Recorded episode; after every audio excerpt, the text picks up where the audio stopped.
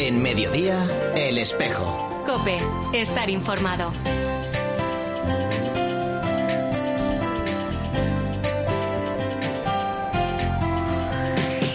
La una y 33 minutos, ¿qué tal? Bienvenidos al tiempo del espejo de Madrid en Mediodía Cope en este 29 de julio. Saludamos también, como durante las últimas semanas, a los oyentes de otras ciudades, de otras diócesis que en este tiempo de verano se incorporan a nuestra emisión. El saludo de Mario Alcudia.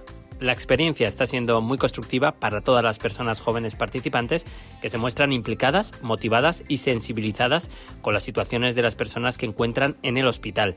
La acción que realizan consiste en acompañar y orientar en las instalaciones de consultas, también en visitar y acompañar a las personas ingresadas en el hospital y a sus familiares. La idea, apoyar a quienes lo necesiten, ya sea ofreciéndole un tiempo distendido y de desahogo o para apoyarle en las revisiones o pruebas médicas. Es Tony Blázquez del Departamento de Comunicación de Cáritas Diocesana de Madrid, hablando del proyecto de voluntariado en el Hospital 12 de Octubre que acaban de retomar esta misma semana desde Cáritas de la Vicaría 5. Se trata, como decía Tony, de acompañar y orientar en las instalaciones de consultas, también en visitar y acompañar a las personas ingresadas en el hospital y a sus familiares. Para ello, Cáritas cuenta con un equipo de siete voluntarios de entre 18 y 20 años, quienes han recibido una formación previa para que este acompañamiento pueda realizarse con calidad, ya que se trata de personas en situación vulnerable y con calidez, porque la prioridad de Caritas es estar cerca de las personas. Además, cuentan con una sesión de evaluación cada mañana de este voluntariado para compartir reflexiones en grupo. Una actividad, dicen, muy constructiva para todos. Uno de esos jóvenes participantes es Jimena Muñoz, del equipo de voluntariado joven de la Vicaría 5 de Caritas Madrid, que nos relata así esta experiencia. Este proyecto nos hace empatizar, trabajar en equipo y cooperar. La experiencia está siendo muy constructiva para el grupo de voluntariado joven, que nos mostramos implicados, motivados y sensibilizados con las situaciones de las personas que se encuentran en el hospital. Pues es un gusto el escuchar a estos chavales, saber que existe ese voluntariado, como decimos, que acompaña con calidad y con calidez a los pacientes. Ahora a la 1 y 35 minutos, en este último espejo de Madrid de julio, como es habitual, lo que hacemos ya es charlar y hacer balance de este curso con el Arzobispo de Madrid.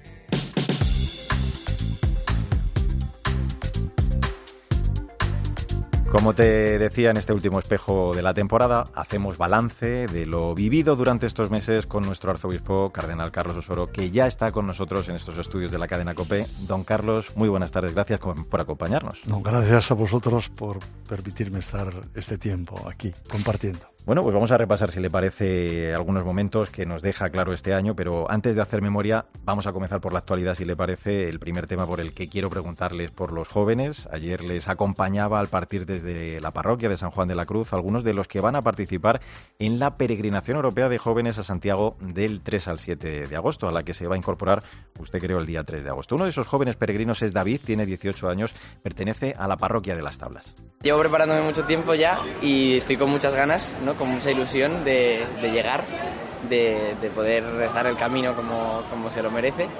Y al apóstol pues, le, voy a pedir, le voy a pedir el fin de, de muchas cosas eh, a nivel mundial, quizá el fin de la guerra y luego cosas más a nivel personal, pues, pues eh, cosas respecto a mi familia y grupos de amigos y sobre todo con la carrera, que me ayude.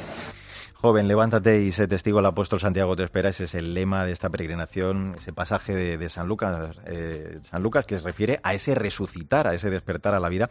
Ayer decía usted, les acompañaba, les enviaba además con ese deseo, ¿no? De recibir la gracia, de, sentir cercano al Señor, todo para convertirse, don Carlos, en sus discípulos, ¿no? Desde luego nada mejor que, que recibir para ellos el, el aliento del apóstol Santiago, ¿no? A donde van a acudir estos días tener al lado a un testigo, como fueron los apóstoles, y en concreto Santiago, que da la vida por nuestro Señor, tener eh, la tumba de Santiago en nuestra patria, en España, es una gracia de Dios, ¿no? Donde los jóvenes, yo creo que en el encuentro con el apóstol, como que asumen ese dinamismo que es necesario y asumir en la Iglesia de ser testigos valientes del Evangelio el joven por ser joven tiene unas cualidades extraordinarias, ¿no? Para descubrir lo grande que se hace el corazón humano cuando asume tareas tan excepcionales como hacer posible que este mundo impere la fraternidad, impere la amistad social, impere el compromiso de considerar a los demás pues como imagen de Dios que son y por tanto con la responsabilidad que tenemos. Y eso yo creo que los jóvenes lo asumen con una fuerza extraordinaria. Eh, el camino, les decía usted, pues marca la fe y el amor, es expresión, ¿no? Les contaba ayer, les decía esa adhesión a Jesucristo. Esto es una pequeña jornada mundial de la juventud también en su estructura, ¿no? Hay actividades encaminadas, decimos siempre, pues a, tener una experiencia verdaderamente eclesial junto a jóvenes venidos de toda Europa. Usted este año ha seguido además con esos encuentros, eh, adoremos durante eh, los primeros viernes de cada mes. ¿Cómo les ayuda, don Carlos? ¿Cómo les alienta pues el vivir junto a otros jóvenes, el, compartir esos momentos con otros muchos eh, chavales, este tipo de, encuentros? Yo creo que hay un doble aliento, ¿no? El aliento, por supuesto, que procede de saberse mm, con un proyecto que nos da nuestro Señor y un proyecto que no lo hacemos solos, lo hacemos la Iglesia, y a la Iglesia pertenecen jóvenes de todos los lugares y de todas las culturas y yo creo que el, joven tiene una capacidad especial para unirse a los otros jóvenes por razones más profundas pues que incluso que la lengua, que el lugar donde vives, hay y la razón más honda es ser discípulo de Cristo, ¿no? que te hace descubrir que tú tienes una tarea esencial en este mundo de construir un mundo que no se puede hacer solo con la fuerza de los hombres, sino que es necesario hacerlo con la fuerza de Dios. Y eso yo creo que es fundamental, ¿no? Y tienen una sensibilidad especial para ello. Bueno, pues eso va a ser del, del, 3 al 7. Nosotros lo vamos a contar aquí en COBE, vamos a estar muy pendientes. Vamos a dejar esa peregrinación. Si le parece, hablamos de otros asuntos que han ido aconteciendo a lo largo de este curso. Y claro, tenemos que hablar, lógicamente, de, la fase diocesana del sínodo convocado por el Papa. Eh, nosotros eh, teníamos un poquito de, yo creo, de terreno ganado, porque estábamos viviendo el plan diocesano misionero. Vamos a escuchar a Antonio Ávila, el coordinador del equipo diocesano del, sínodo diocesano en la Archidiócesis de Madrid, y enseguida le pregunto ya por todo ello. La aportación que ha sido más importante es la de promover y acoger y escuchar, con prácticamente el 50% de las aportaciones de los grupos. Continúan el fomentar el espíritu comunitario, ser flexibles y evolucionar con el tiempo, salir a las periferias y tender puentes, discernir y vivir en coherencia con el Evangelio, la participación, don Carlos, de más de 600 grupos, cerca de, 11.000 personas cuyo trabajo, cuyas aportaciones, lo, decía Antonio, han reflejado esa pluralidad, ¿no? esas distintas sensibilidades en la Iglesia de Madrid. Yo creo que, mm, todo lo que ha guiado el sínodo, e, ese lema que nos propone el Papa, comunicación, participación y misión, esas son esas tres palabras, se han hecho realidad, don Carlos, eh, durante estos meses de forma muy fehaciente en nuestra diócesis. Sinceramente creo que sí. La participación ha sido muy plural muy diversa, pero yo creo que lo más bonito ha sido que es que en esa pluralidad hay un punto central que es la persona de Jesucristo y la misión que nos ha entregado.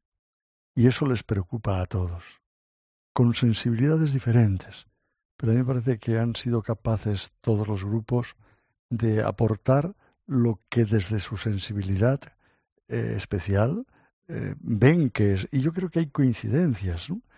Eh, yo recuerdo el día en que pusimos en común mm. los grupos lo que habían realizado, pues eh, la alegría y el contento que existe de sentirnos esa iglesia del Señor que tiene el atrevimiento a seguir caminando y anunciándole a Él en este mundo. Mm.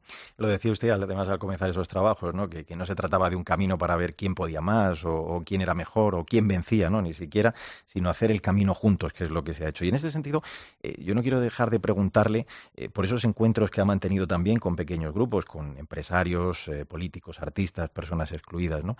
también con ello yo creo que ha querido poner de manifiesto ese proceso acogedor, ¿no? Que, que pedía el Papa, ¿no? El que todos fueran escuchados. Pues así ha sido una iglesia de puertas abiertas que no solamente escucha a los de dentro, sino también a otra gente que puede estar fuera por los motivos que fuere, ¿no? Mm. Y para mí ha sido extraordinario, ¿no? Es decir, la, primero, la afectación de estos encuentros, es decir, que yo llamaba a gente que no conocía de nada y que pensaban de otras formas distintas. Mm. Y había dentro del grupo de todo, ¿no? Pero he quedado profundamente conmovido, ¿no? Por la sinceridad con la que se ha hablado, por la participación activa que han tenido, por la capacidad de diálogo que ha existido, mm. teniendo a lo mejor sensibilidades muy distintas, e incluso propuestas diferentes, ¿no? A mí me ha impactado tremendamente. Y he visto algo que es fundamental, ¿eh?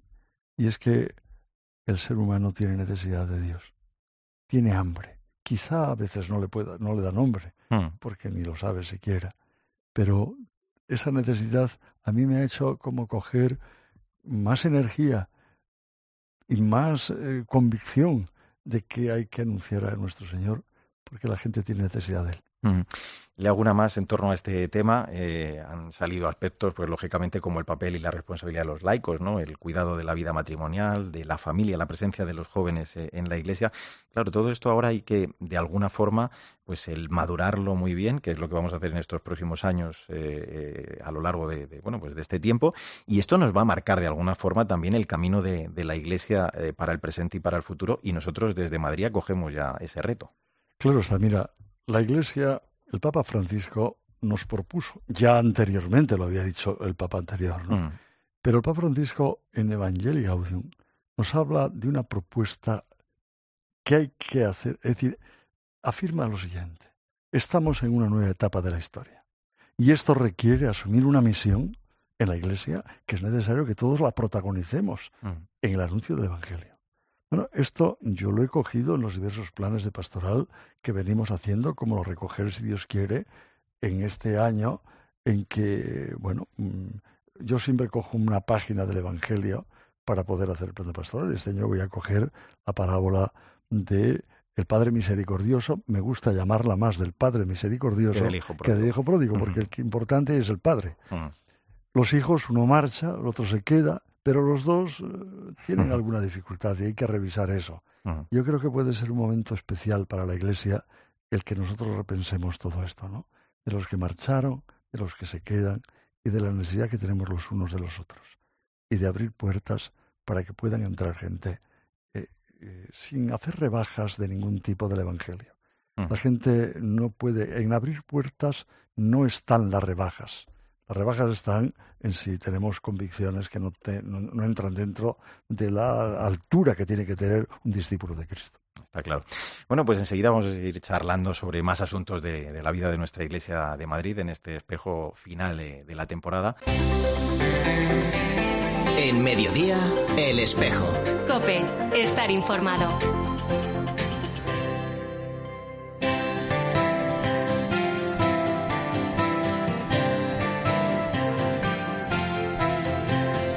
Una y 47 minutos, recta final de este espejo. Te recuerdo que estamos hablando en este 29 de julio con el cardenal arzobispo de Madrid, don Carlos Osoro. Estamos repasando algunos acontecimientos en la vida de nuestra diócesis. Hemos hablado de la peregrinación europea de jóvenes, hemos eh, hablado también de nuestro sínodo en su fase diocesana, del sínodo de la Iglesia, y vamos a hablar, claro, también de un acontecimiento que estamos viviendo desde el pasado 15 de mayo, que yo creo que los madrileños y los de fuera lo están viviendo de una forma única.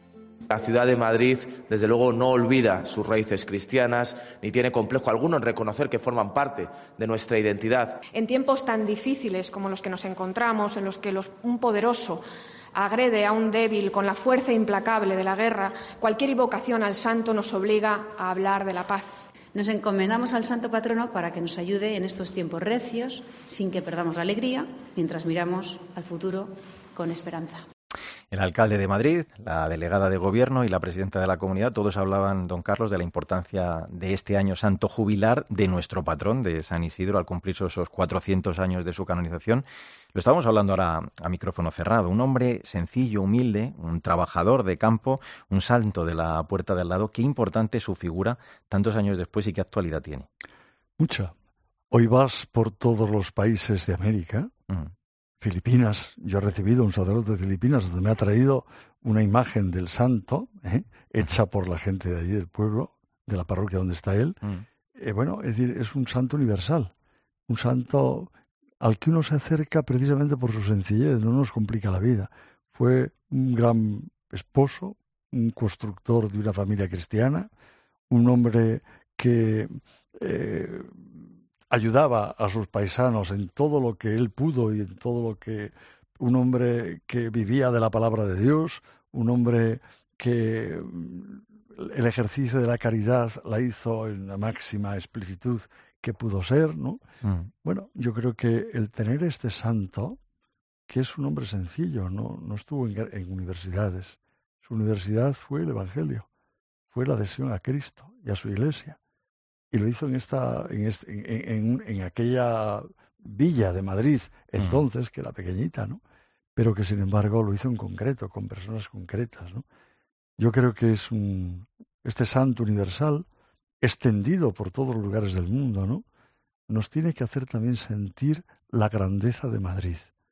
Madrid, que se ha convertido ya no en aquella villa grande en la que vivió San Isidro, sino en una gran ciudad. ¿Cuánto tenemos que recurrir precisamente para hacerla más grande? Y grande de corazón, y grande de adhesiones, y grande de solidaridad, y grande de descubrir la grandeza, y lo haga la redundancia, de ser cristianos.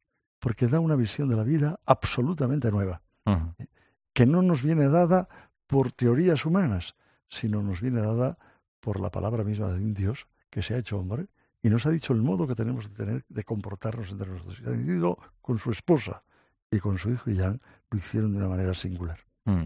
Hablaba, cree usted, en una ocasión, en una de sus recientes intervenciones, de, esa altura de miras ¿no? que, a la que nos invita.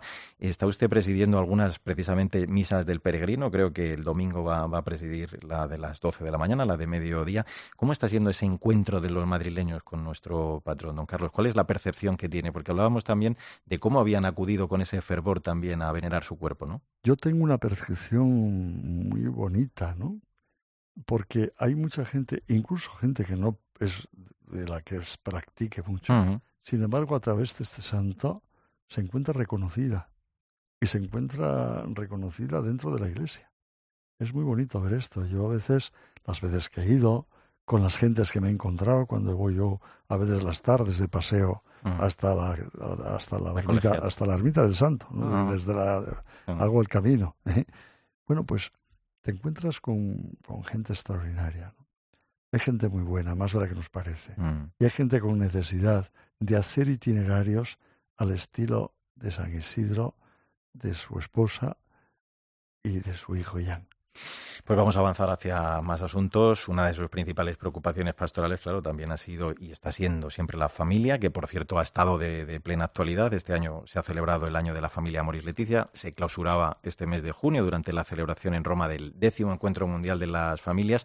La familia cristiana que decía el Papa Francisco es un proyecto de presente y futuro para la humanidad. Vamos a escuchar a, María Babazala, nuestra delegada de Laicos, Familia y Vida denominador común es el que tenemos que ser espacios, como nos pide el Papa, de, acogida, ¿no? De acoger a, todos, sin, sin pensar, ¿no? Como él, él nos venía a decir el, el martes, ¿no? En este inicio que tuvimos la tarde, que el encuentro que tuvimos con él, que tenemos que ser como la, la parábola del, del buen samaritano, ¿no? Que cuidar, acoger y proteger sin preguntar nada desde la misericordia, ¿no? Y desde, ya desde ahí ya recomponer y, escuchar a las familias, acercarnos pues con muchísima con muchísima misericordia, con muchísimo respeto, porque es como dice el espacio sagrado, ¿no? Escribía precisamente usted al concluir ese encuentro, don Carlos, una carta titulada La familia, un bien precioso de la humanidad, y en ella calificaba eh, actual providencia, ¿no? Para nosotros los cristianos. Cuando hay fuerzas que es verdad que tratan de deformar su misión, ¿no? La, identidad de la familia, ahí es donde la Iglesia ofrece la fuerza precisamente que tiene la, la familia cristiana.